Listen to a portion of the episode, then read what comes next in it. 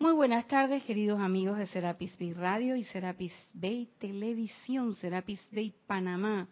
Hoy es lunes 5 y 30, hora de su espacio Cáliz de Amor. Yo soy Irina Porcel y la presencia de Dios, yo soy en mí, reconoce, bendice y saluda a la presencia de Dios, yo soy en todos y cada uno de ustedes. Yo soy aceptado igualmente.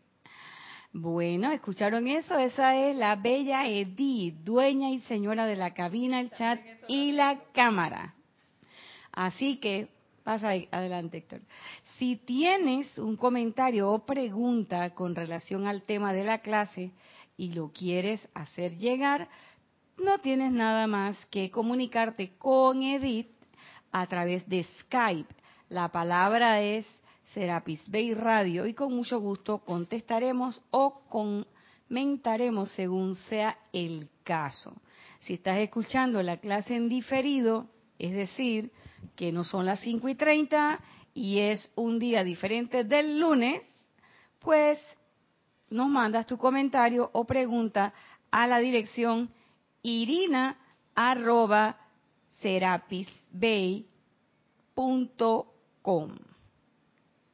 y con mucho gusto contestaremos o comentaremos.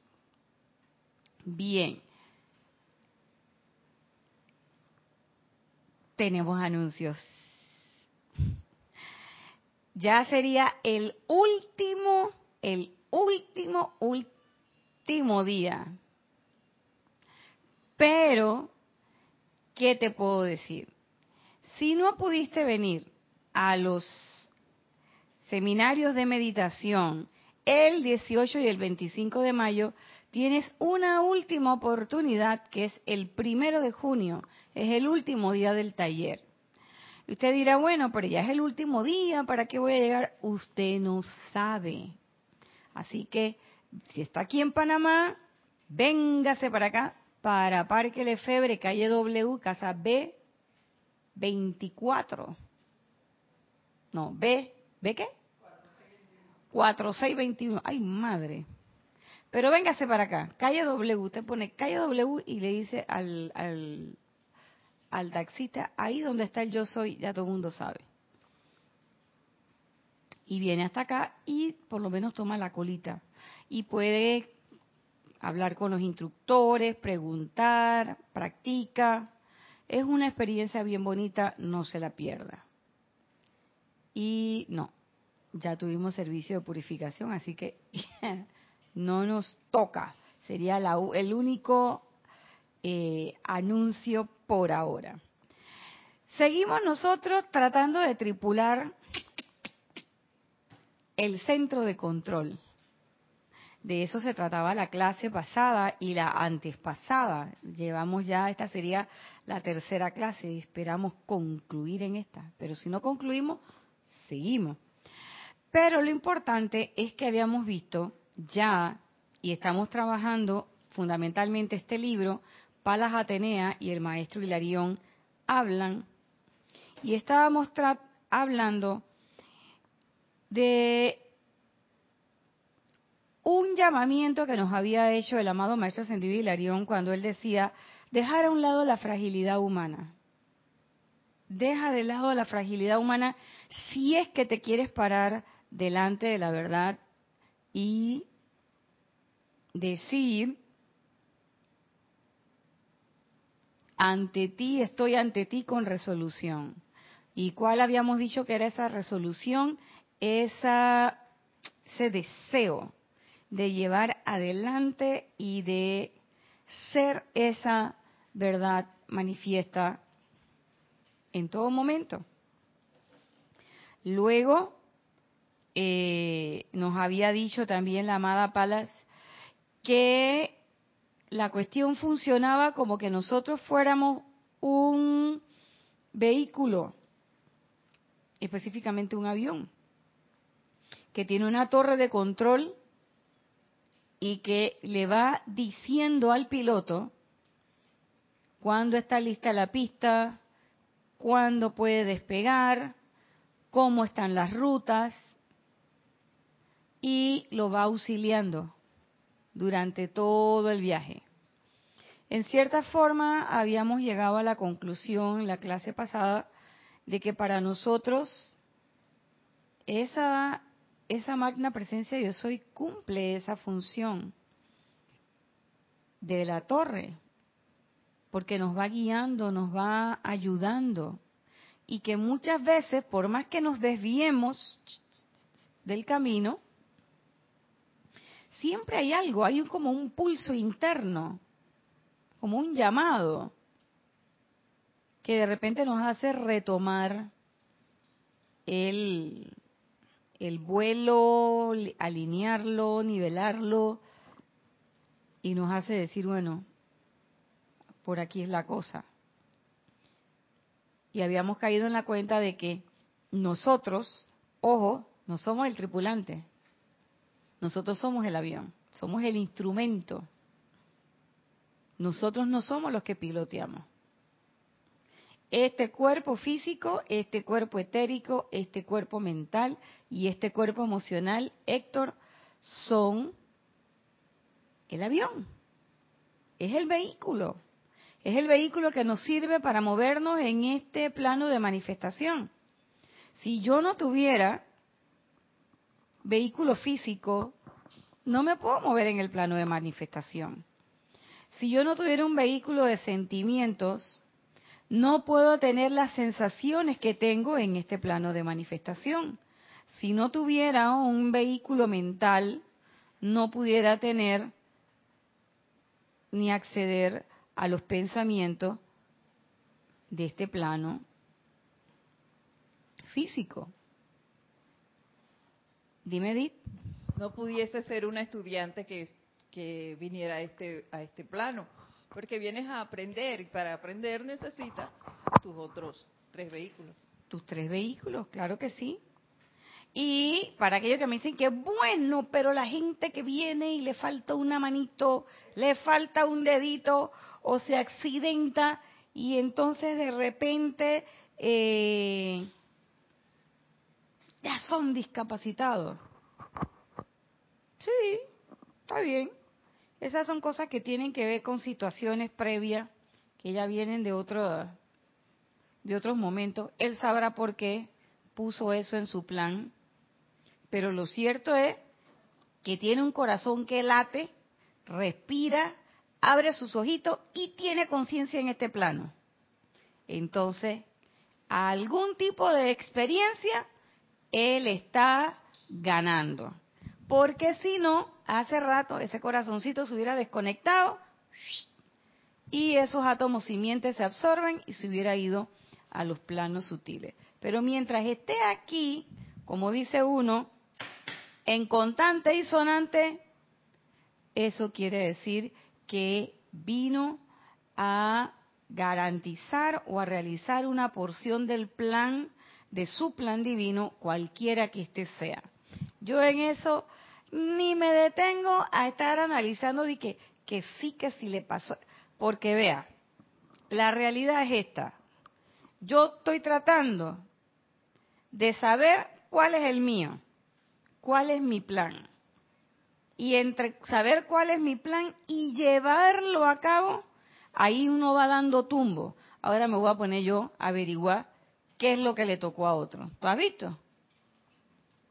Y eso, la verdad sea dicha, es pura y mera curiosidad. Porque realmente lo que debería ocuparnos a nosotros en este momento es esa pregunta que yo me hago todos los días. Y todos los días yo hago mi llamado. Y es saber, si yo sé que yo soy la presencia, yo soy. Si yo sé que yo eso lo llevo dentro y yo reconozco esa presencia, yo soy. Y he dicho irresueltamente que yo sí me quiero parar frente a la verdad. Y quiero ser esa manifestación crística.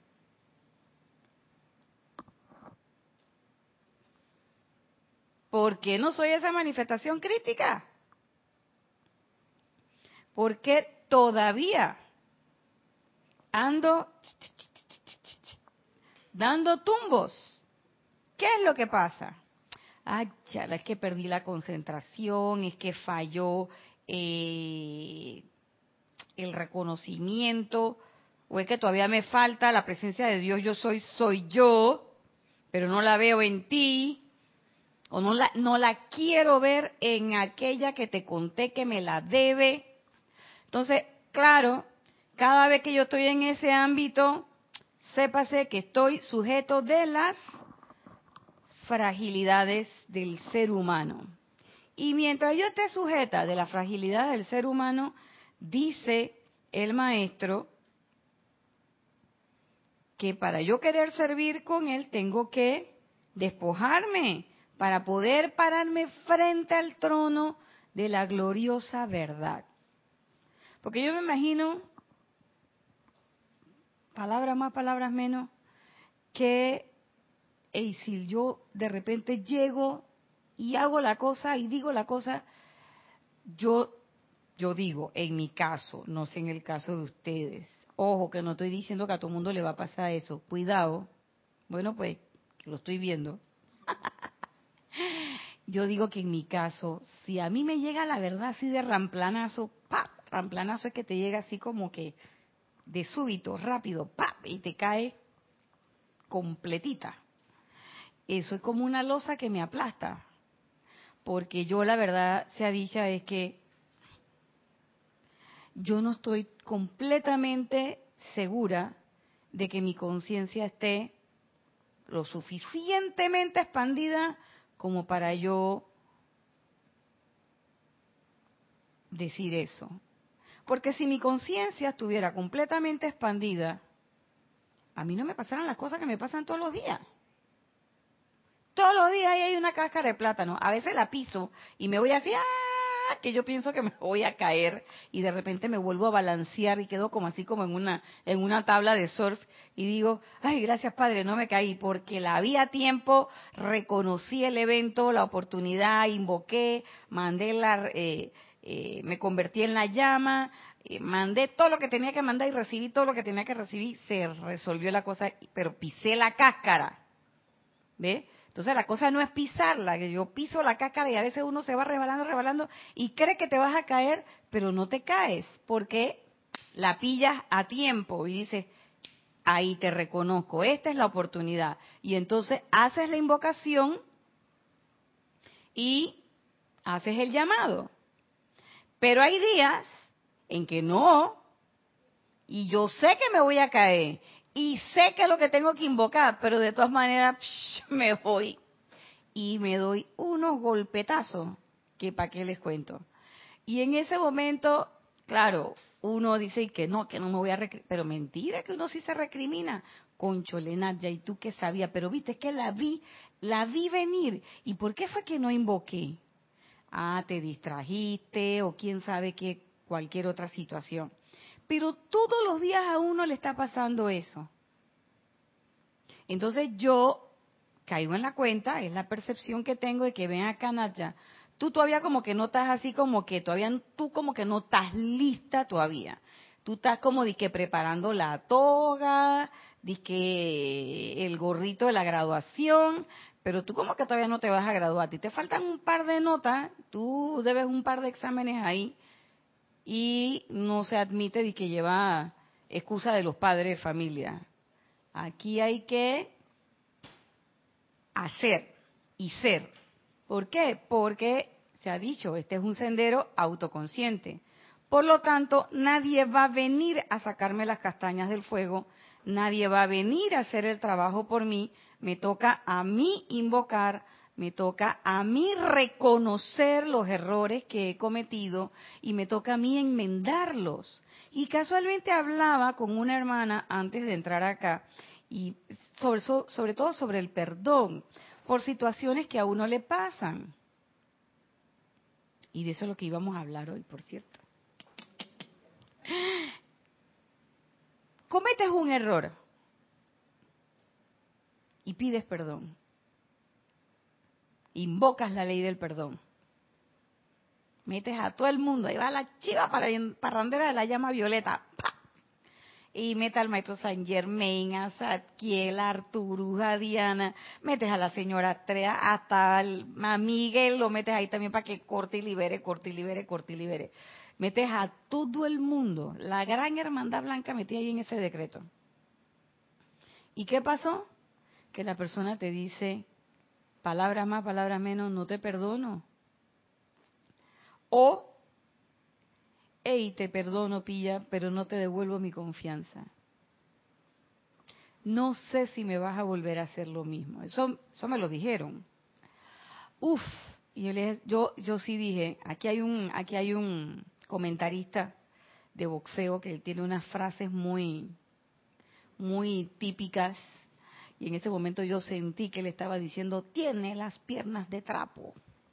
O sea, que me, me, me dieron un jab de izquierda y un gancho al hígado directo, porque yo pensaba que me iban a decir, ah, sí, yo te perdono, ven acá, no te preocupes, que tú eres mi partner, mi pasiera, mi compañerita pío pío, mi amiguita, uña y mugre, tú y yo, yo y tú, forever and ever. ¿Qué va, hermana? Me dijeron, no sé, que yo digo que es peor que decirte no te perdono. dijeron que no sé, porque yo no sé si tú la vas a volver a hacer. Y yo me quedé como que, ¿qué? Entonces, cuando tú pides perdón y ya tú dijiste que tú hiciste todo eso, todo eso, y la persona no te perdona, ¿qué hacemos? Entonces, pasan cosas en uno y pasa cosas en uno que te pueden hacer perder el control, aún más del control que perdiste con esta persona. Porque entonces uno dice, bueno, ¿y ahora qué hago? No me perdonan. Y uno tiene la tentación de decir, ah, sé tu problema.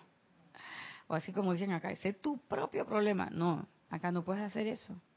Porque cuando tú dices ese es tu problema, esa frase va cargada de la fragilidad humana, va cargada de rencor, frustración, va cargada de discordia. Entonces tú no puedes decir que ese es tu problema. ¿Me quieres perdonar o no me quieres perdonar? Allá tú con tu karma. No, Pi, ¿cómo está el dedito? No, jamás, jamás, nunca. ¿Por qué?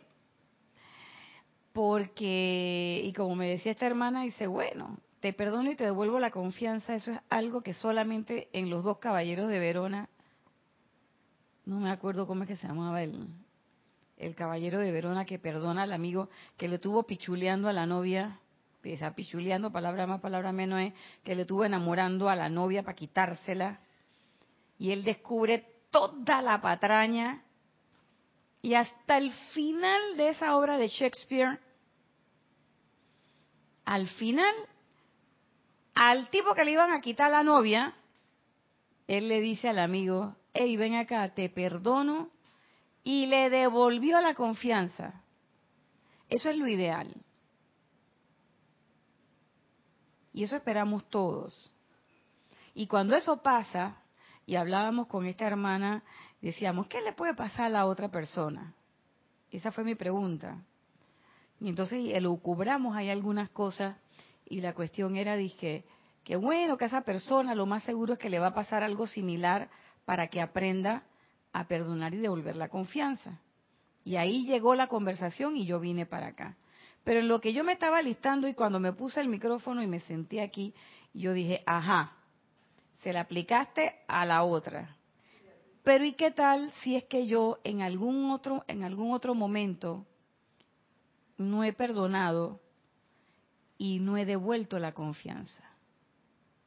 Y entonces me llegó ahora esta experiencia para canalizar, capitalizar, perdón, para capitalizar el hecho de cómo se siente que tú pidas el perdón y que no te lo den. Y entonces yo dije, waps. Porque yo estoy pensando en la vuelta de la otra. Todavía estoy pensando que el problema es de ella o de él. Y que el problema no es mío. Y sentadita aquí cuando me senté, me cayó la cosa. Digo yo que me bajaron las habas. Y caigo en la cuenta de que el problema sigue siendo, la situación sigue teniendo que ver conmigo. Y soy yo la que la tengo que enfrentar. Entonces, primero que todo, tú no puedes obligar a que la gente te perdone. El hecho de que tú pidas perdón no quiere decir que los demás te van a perdonar. Eso es lo primero. Lo segundo, que era lo que yo me preguntaba, ¿y por qué yo espero que me perdonen? ¿Ah?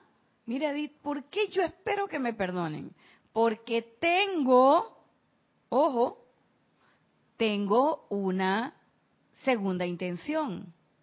O sea, yo no es que quiero, yo no es que quiero pedir perdón por pedir, o sea, que me, me, me, me vi, o sea, vi la trampa que yo misma puse, caí en mi propia trampa, esa es la, esa es la frase, caí en mi propia trampa, porque yo digo, conchole, no me vas a perdonar, ese es su libre albedrío, esa es su decisión, perdonarte o no perdonarte, y si te perdona, devolverte la confianza, ese es, no es su problema, no es su problema, es su decisión.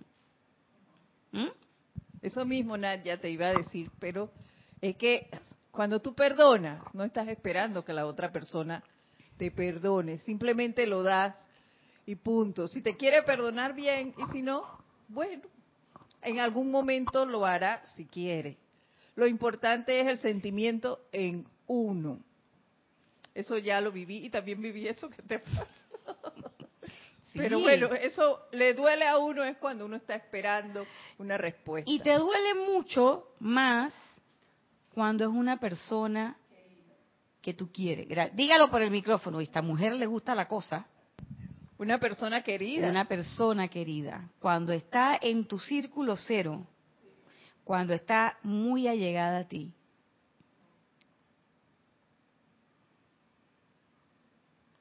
Y que te digan, no, no, no, pero no es cuestión de que tú pidas perdón. Si después no cambias. Oh, ahí, ahí fue el gancho al hígado. ¡Pa! Y ahí a la quijada también. Ahí voló, como que decía Jorge, voló el protector.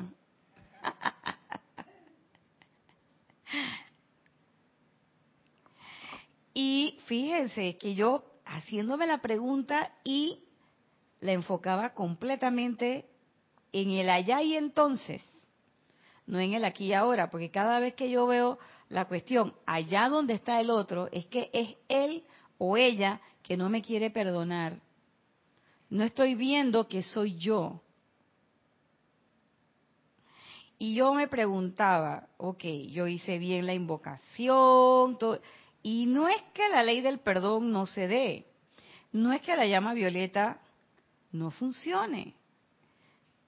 Ahí la pregunta correcta es, ¿por qué yo estoy esperando que el otro me perdone?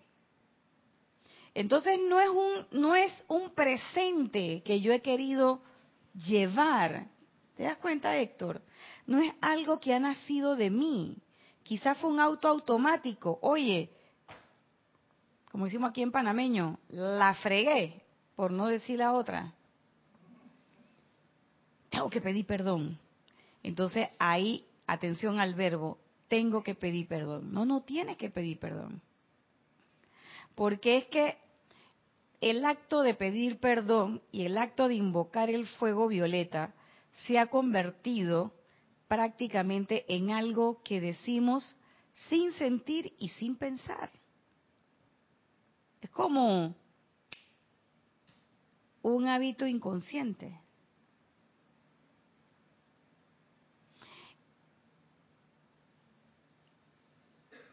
Y es que además como ya sabemos, que esa es la otra, fíjense la intelectualización de la cosa, es que como ya yo sé lo que me viene por detrás cuando yo tire esa energía,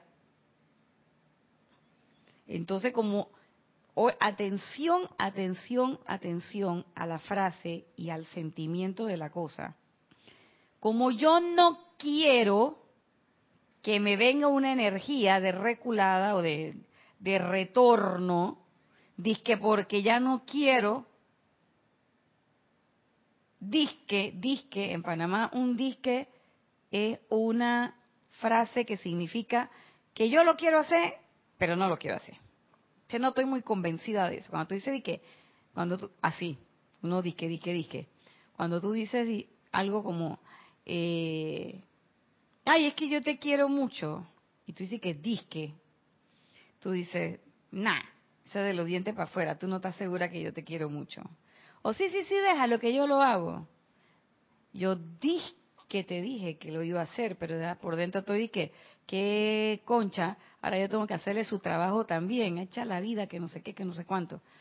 Entonces, ¿para qué dijiste que tú lo hacías? Cállate la boca y deja que el otro cargue su cosa como la tiene que... No, pero es que me dio lástima, que no sé... Ah, lástima. Entonces empieza uno a enredarse en la pata de los caballos. ¿Se dan cuenta? Entonces, cuando uno dice que da el perdón, porque uno dice que se dio cuenta de que dice que había metido la pata. Es puro disque, disque, disque. ¿Eso qué quiere decir? Que ni me di cuenta que sí metí la pata, pero yo ni me di cuenta ni he asumido mi responsabilidad ni nada por el estilo. Porque cuando uno lo hace consciente y asumiendo la responsabilidad, yo no tengo que esperar que el otro me perdone. Es más, yo le brindo mi perdón, eh, mi, o sea, mi perdón, el perdóname, y yo le digo perdóname sin siquiera pensar ni que me pase por la cabeza. Este me tiene que perdonar. No, no te tiene que perdonar. Si él decide que no o ella decide que no, no te perdonan. Punto. Listo. Pero uno quiere que la gente sea como los perritos de uno, que tienen memoria de cortita. Entonces ellos vienen, ellos vienen y hacen una trastadita, como así como Quique, que anda prostático y se orina ahora por todas las esquinitas, pero no se orina gran cosa, se orina una gotita, un chihuahua de este tamaño, que puede orinar esa vejiguita, imagínate tú. Y va por una gotita que me encontré. Y el pobre perro agarra y se queda, te pone las orejas para abajo. Y entonces mis chihuahuas, ellos no tiemblan. Ellos nada más tiemblan cuando hace frío, cuando ponen eh, fuegos artificiales o cuando llueve. Y ahora caí en la cuenta que cuando la mamá, la abuela, no, yo no soy la mamá, soy la abuela, cuando la abuelita se pone turca, le da la cosa. Entonces ellos empiezan a temblar y ponen las orejitas para abajo. Pero uno se va para el trabajo y uno los deja regañados. Y te vas a portar bien. Eso no se hace. Venga acá, que no sé qué. Y uno los regaña. Y ellos están de que. Yo imagino que que está pensando y que, hey, pero tengo 13 años. Multiplícalo por 7. Para que tú veas la edad que tengo. Tercera edad, hermana. Téngame paciencia. Está conviviendo con una persona de la tercera edad. Y él dice, si yo pudiera, pero no me puedo aguantar, pues. La distancia está muy larga. Para ti, de tu cama a la cocina está corto. Pero, conchole, yo soy chihuahua. Para mí eso es como salir y caminar 1500 metros. Está chiquito, el pobrecito animal. Yo, yo me preguntaba, ¿qué estará pensando este perro? Se asusta. Pero cuando yo regreso en la tarde, ahora que yo regreso a mi casa, él me recibe como si eso no hubiera pasado. Brinca, salta, ladra, me llora, me coge, no sé qué, me lame, se quiere montar en la cama, como si esa escena de la tarde no hubiera pasado. Pero yo sí me acuerdo. Entonces, uno quiere que la gente allá afuera, que la gente allá afuera sea como uno, como los perritos.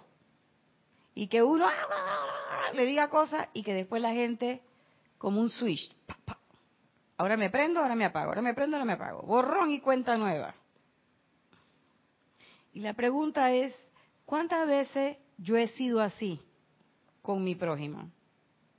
Entonces, si estamos hablando de que todas esas energías toman forma para hacer situaciones, para que uno aprenda, para tener la oportunidad de ser redimidas, de limpiarlas y de ir saneando las cuentas bancarias energéticas.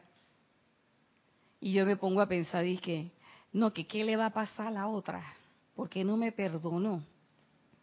No, no, no, no, tú no tienes que ponerte a pensar nada.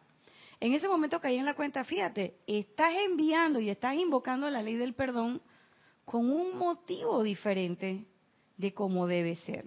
Porque dice el maestro, eliminar las fragilidades humanas y dice, puedes honestamente en este momento decir, estoy dispuesto a pararme ante la presencia de la verdad.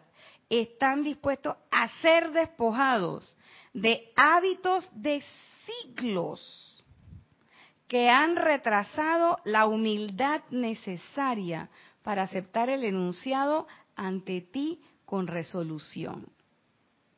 En ese momento, cuando yo estoy pensando, ven acá, y esta porque no me va a dar el perdón que le pasa a ella, o este porque no me va a dar el perdón que le pasa a él, oye, tú sí eres.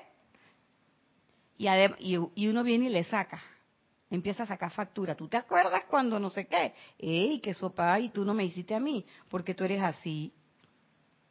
Entonces, cuando uno empieza a sacar esas cosas y empieza a sacarse deuditas y, y, facturitas y cosas, uno está en esos hábitos que han retrasado la humildad. No solamente la humildad de pararte y decir ante ti con resolución, señora de la verdad. No, no solamente eso, sino la humildad, ¿sabes qué? De reconocer, me equivoqué. Me equivoqué, voy a invocar la ley del perdón y no espero nada a cambio, porque no la invoco para que me perdones, la invoco porque sé la responsabilidad que tengo en el uso de la vida. Y cuando abrí mi boca y dije lo que dije o hice lo que hice, ya desde la clase tras antepasada que dijimos que éramos presencias precipitadoras, ya sabemos que no solamente precipitamos objetos físicos, cosas físicas, sino que también podemos precipitar muchas otras cosas no tangibles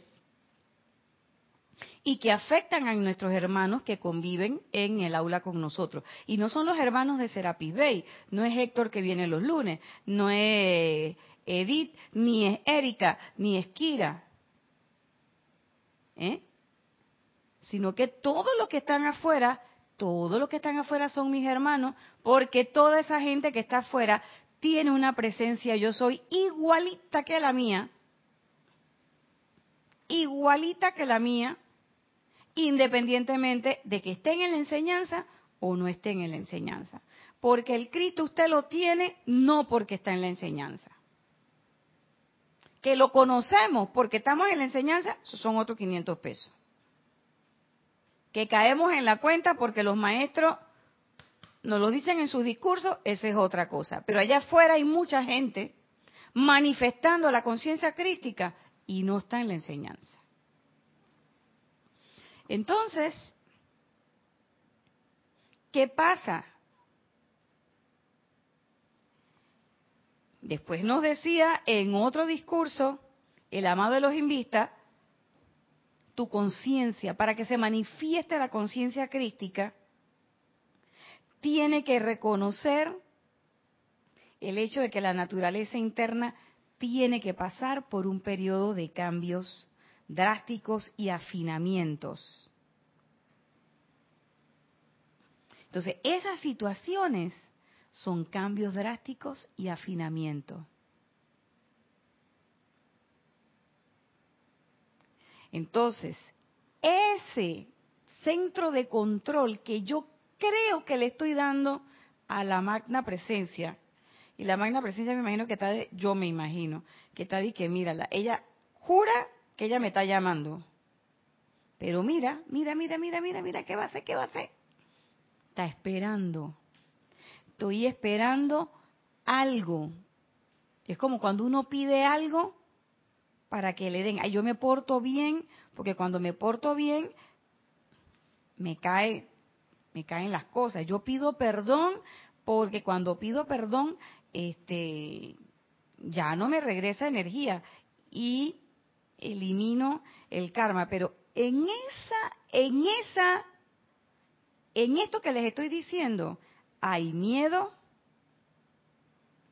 hay algo de egocentrismo, hay muy poca humildad y hay motivo oculto.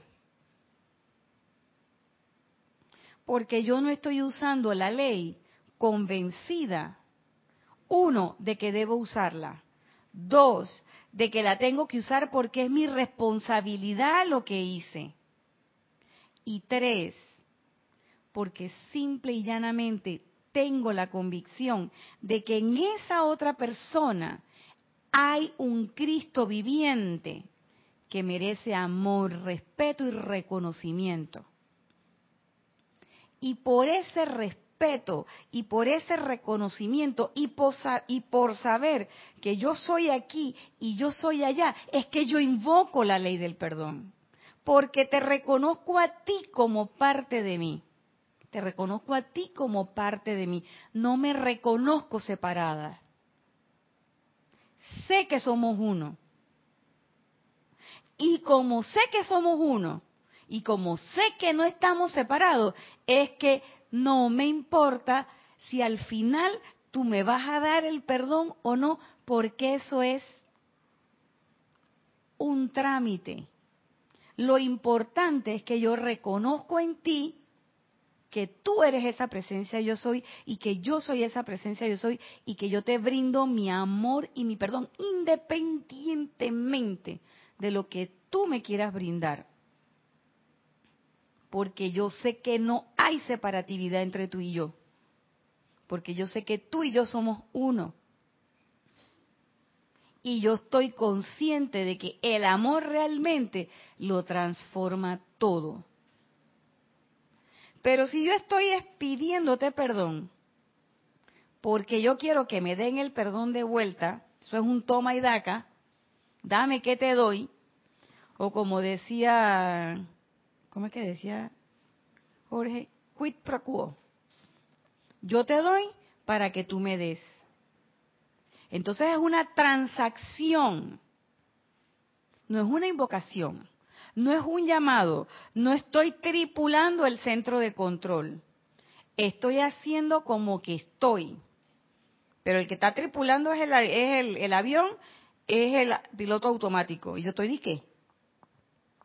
Y mentira que estoy tripulando nada. Como decía Serapis Bey, imitación burlesca.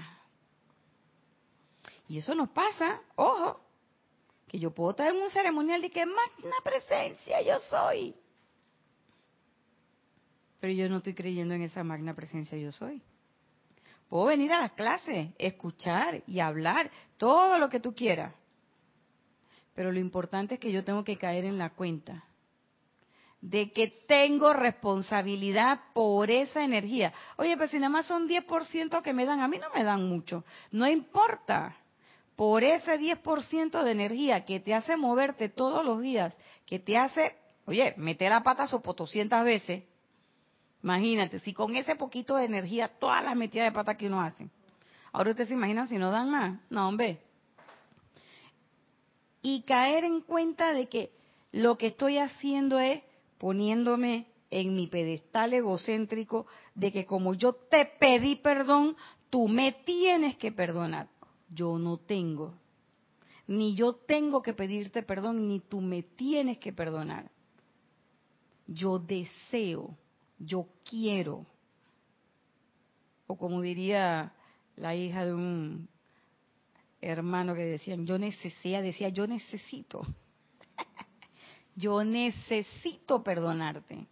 y no necesito perdonar así que para quedar en la buena contigo. No, yo necesito perdonarte porque tengo una convicción interna. Yo no me puedo quedar con eso. No puedo quedarme con eso, porque entonces no me puedo parar ante ti con resolución, magna presencia. Porque estoy reconociendo que allá está la presencia y aquí está la presencia. ¿Mm? Y tengo que reconocer que esas son parte de los ajustes y afinamientos que es menester que nosotros, eh, que a nosotros nos ocurran para poder ajustar el equipo. Y lo decíamos en la clase pasada, usted no puede salir a volar con cualquier avión. Usted tiene que probar que está el combustible lleno, que el tren de aterrizaje sube y baja, que los alerones, que las cabinas están, y usted oye que las, las aromosas dicen, eh, conteo de cabina, no sé qué cosa, porque ellas están revisando que todas las puertas cierren bien, si va ahí gente, que la gente vaya cómoda, usted revisa el VIP, oye, hay comida, vamos a hacer un vuelo de 12 horas y tú te vas a llevar a la gente y que con, con dos empanadas y, y una soda, ¿qué es eso? Todo eso, todo eso uno tiene que estarlo revisando, que la cabina esté, se, cierre al vacío. ¿Por qué? Porque el vuelo va a ser alto. Te va a estar a más de 10.000 metros de altura. Y a, esa, a esas alturas pasan cosas. Entonces acá igual. Nosotros queremos expandir la conciencia a 10 metros, es como estar a 10 metros de altura. Entonces espérate, te van a llegar cosas. Y entonces ahí yo caí en la cuenta, Edith, y no lo vi. Quiero que, sepan que, quiero que sepan que eso pasó hace tres semanas. Y hasta ahora no lo veo. Porque la semana pasada planteé una cosa desde una perspectiva. que es cierta, no es falsa, es cierta. Eso es cierto. Pero faltaba este punto. Porque hoy me dieron esa, me, me dijeron eso. Entonces yo decía, y esa fue la cuestión, esa fue la frase. Entonces nunca me vas a devolver la confianza. Y la, la respuesta fue no sé. No, entonces esto no va a volver, entonces nada va a volver a ser igual. Y la respuesta fue no sé. ¡Wow! Gancho al hígado. Yo dije, wow. Y entonces en ese momento, ¿qué fue lo que pasó? Me sentí pobre de mí. Entonces, todo mi sufrimiento. Hasta que llegó un momento que, espérate, espérate, espérate, espérate. ¿Sufrimiento de a dónde? ¿Y por qué tú estás sufriendo? ¿Qué es eso? Espérate, vamos a analizar esto. Y desde ese momento le vine dando vuelo a la hilacha, para ver qué, cómo era la cosa. Desenredando la madeja. Hasta que conversé con esta hermana y la respuesta que me salió en ese momento, bueno, fue que, bueno, esa otra persona, bueno, y ahí su karma le regresará por no dar el perdón. Y yo dije, espérate, pero eso tiene, toda moneda tiene dos caras. Eso, evité, eso no evité de dos vueltas. Esta carnita hay que cocinarla un poquito más. Entonces viene la parte de lo que les estaba planteando. ¿Cuál es tu motivación cuando tú estás invocando la ley del perdón? Entonces, claro, no es que, que como tengo una motivación oculta, no la voy a invocar. No estoy diciendo eso. Invoquemos la ley del perdón full, todo el tiempo. Miremos nuestras cosas, nuestras actividades, nuestras acciones. Pero, pero, pero, mucho cuidado mucho, mucho cuidado, porque llega un momento, si bien es cierto al principio, era una invocación de la llama violeta, sí, y fuego violeta, y llama violeta, y ley del perdón, y no teníamos esa conciencia, pero ahora ya sí la tienes. ¿En qué escalón de la cosa estás? Entonces, ya a estas alturas del partido, la conciencia y la responsabilidad es otra, completamente diferente. ¿Mm? Sobre todo porque los maestros dicen, dependemos de ustedes para que tripulen los centros de control de manera que toda la humanidad en la Tierra eleve su conciencia. Entonces ahí es importante ese reconocimiento, porque cuando yo hago esta, esta separación que les he estado comentando, yo no me estoy sintiendo identificada con esa otra, con ese otro ser humano. Y si eso pasa con gente que está en el círculo de cero de uno, con gente que está muy cerca a uno, un hijo, un hermano, una mamá, una amiga, un esposo, novio, tío. Esos famosos mejores y mejores amigas, gente que está contigo todo el tiempo. Si eso pasa en este círculo, ustedes se imaginan, y yo me pongo a pensar, tengo que, tengo que autoexaminarme y autovigilarme más, porque no me queda claro de que yo afuera, di que todo va súper bien, ¿y qué pasó aquí adentro? Pues uno no puede ser luz en la calle y oscuridad en la casa. Entonces no hay que la presencia yo soy cuando salgo de la puerta para afuera, pero y de la puerta para adentro. Entonces tiene que ser en todo momento, tiene que ser esa, esa disposición de que, ¿sabe qué? Vamos con la fragilidad humana, vamos a trabajar eso. ¿Por qué? Porque yo me quiero parar ante ti con resolución. Yo quiero, yo realmente, magna presencia yo soy, yo realmente quiero. Y ahí es donde viene la liberación. Y fíjese que el maestro Saint Germain, en el volumen 1, en la página 62, dice, liberación quiere decir la habilidad de incorporar a las energías de los propios cuerpos internos lo que sea necesario para convertirse en maestro con mayúscula de pensamiento, sentimiento y de toda forma manifiesta. Cuando yo estoy pidiendo mi pedazo de perdón, y yo te perdoné, perdóname tú ahora, loco. Cuando yo estoy en esa, yo no estoy siendo maestro con mayúscula. Ni de pensamiento, ni de sentimiento, ni de la forma. Es más, las circunstancias me están manejando a mí. Entonces, en ese momento, ¿qué liberación voy a lograr? Invoqué el fuego violeta. Pero ¿con qué conciencia estoy invocando al fuego sagrado? Y no es que el fuego sagrado no funcione, claro que va a funcionar pero no va a funcionar en la forma que yo quiero. Y que yo invoco al fuego violeta, Edith, para que no te ponga brava conmigo y para que no me lo vuelvas a hacer y que sigamos siendo buenas amigas. Y Edith puede que realmente sea buena amiga mía, pero yo creo que quizás la intención de Edith a última hora es mucho más pura que la mía. Porque yo te estoy pidiendo perdón, es por quedar bien. Esa es la palabra. Dilo, porfa. Esa es la palabra. Por quedar bien, nada más. Por quedar bien. Fíjese, porque uno pide perdón así, esos perdones que son así, eh, como digo yo, yo digo que son perdón light. Así como tú ahora y que light. ¿Por qué los pido? Por quedar bien. Vamos a ver qué otras cosas pueden ser.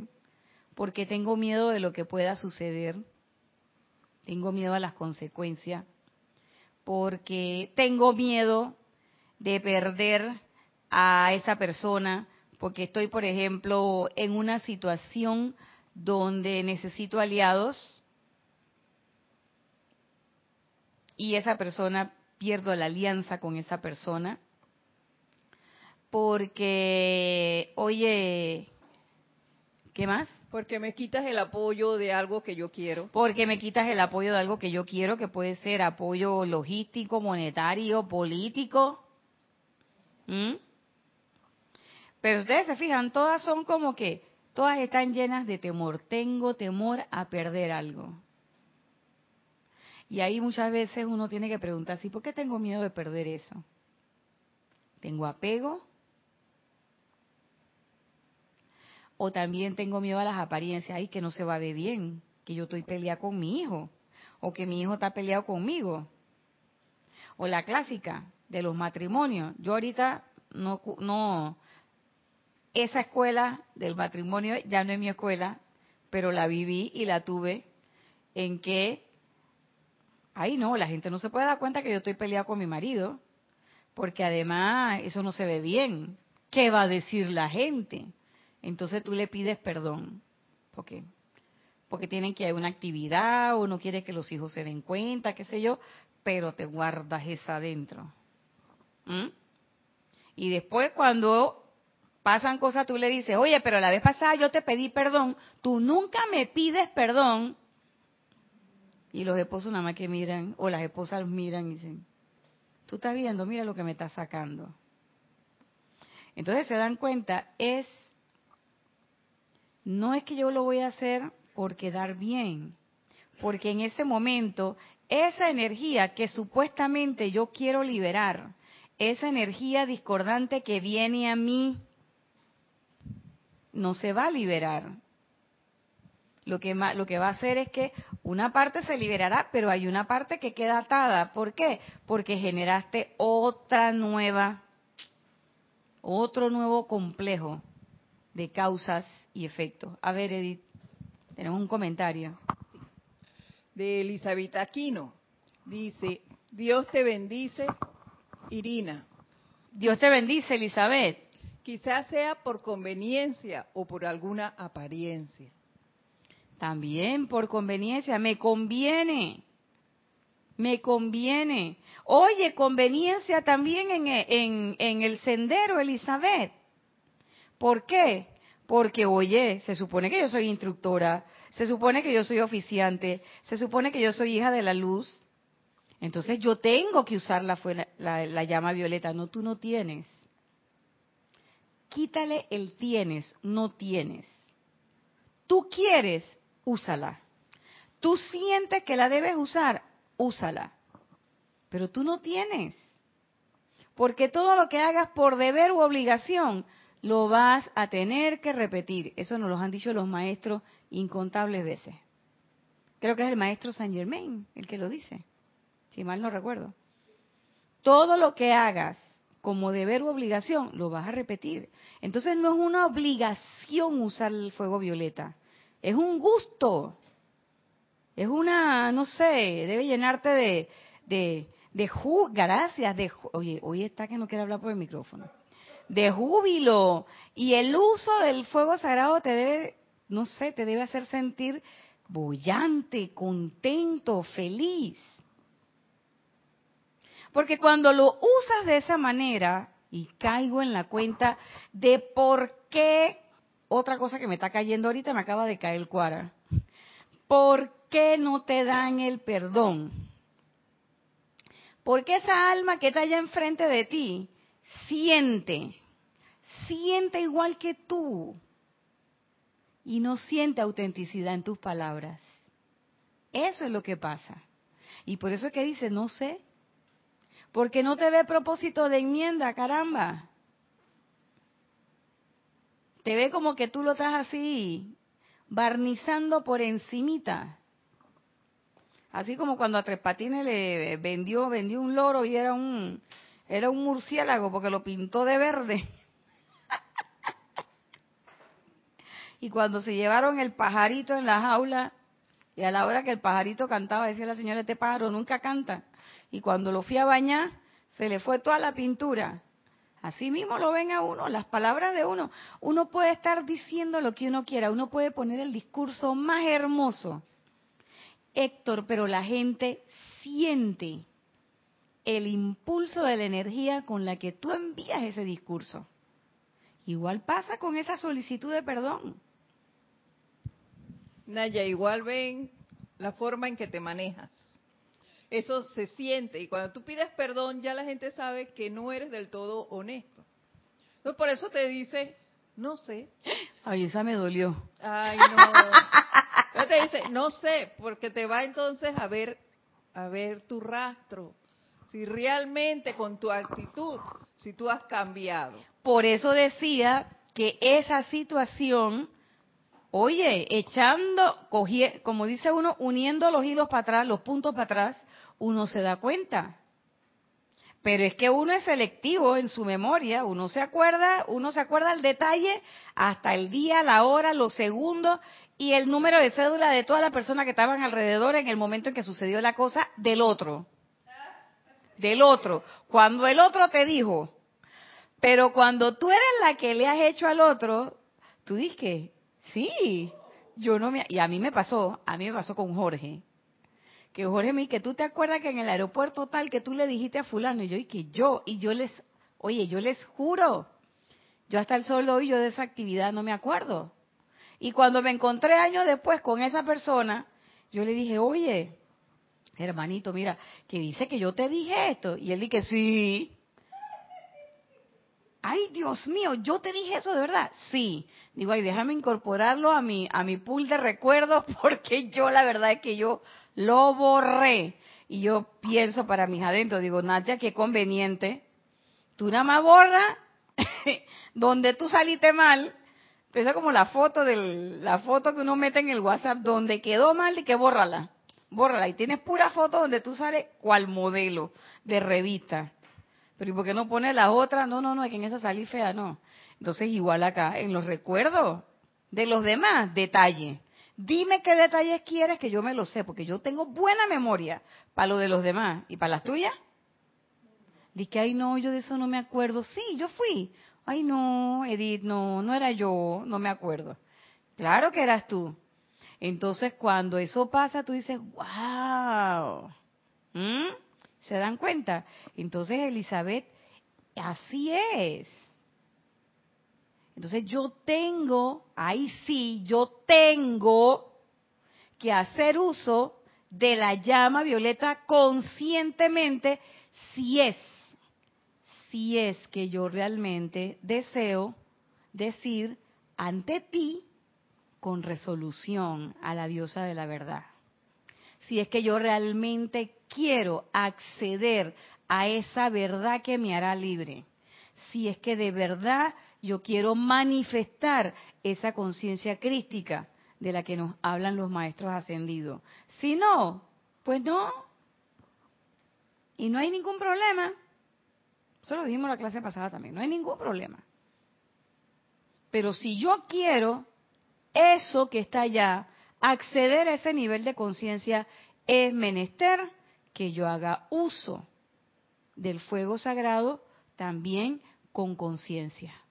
Y que no sea nada más de los dientes para afuera, que no sea nada más eh, en una forma espasmódica, esporádica, sino que sea conscientemente y sobre todo con esa convicción de que aquí está la presencia yo soy, pero allá también está la presencia yo soy.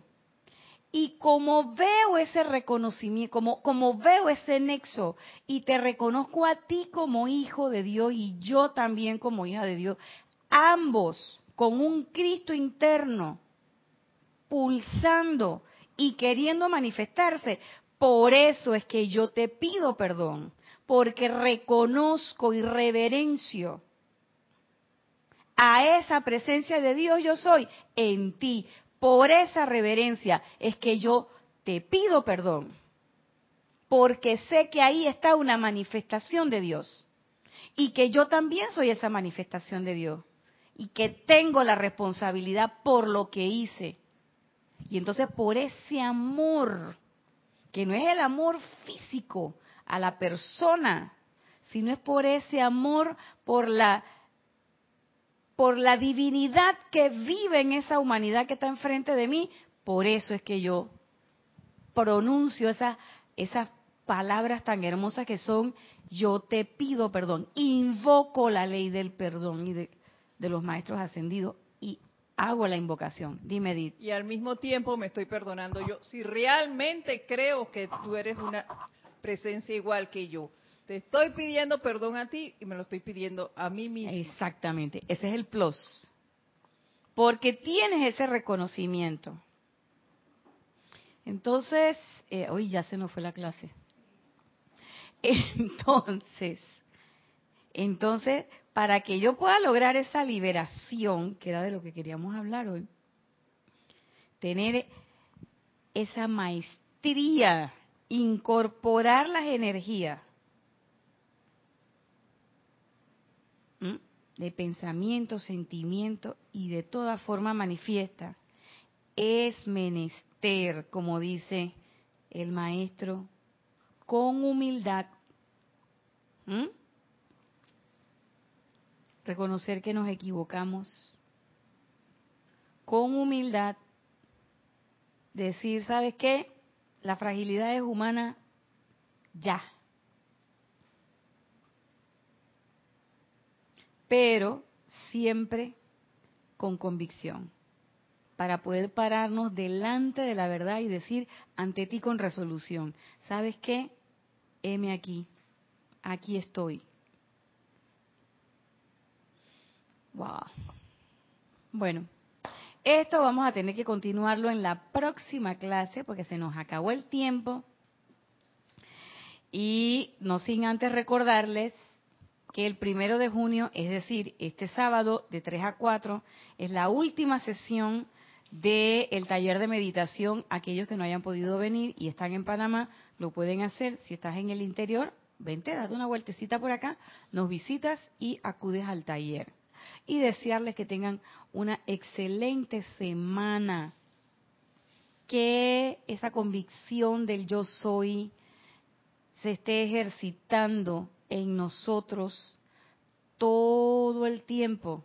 Que veamos en los otros ese nexo que nos une, que no es allá y entonces, sino aquí y ahora, todos uno, con un solo corazón pulsante, con un solo amor que envuelve el planeta y lo convierte en la santa estrella de la libertad. Yo me despido hasta aquí, les doy las gracias y nos vemos el próximo lunes a las 5 y 30, como siempre, en este su espacio Cáliz de Amor.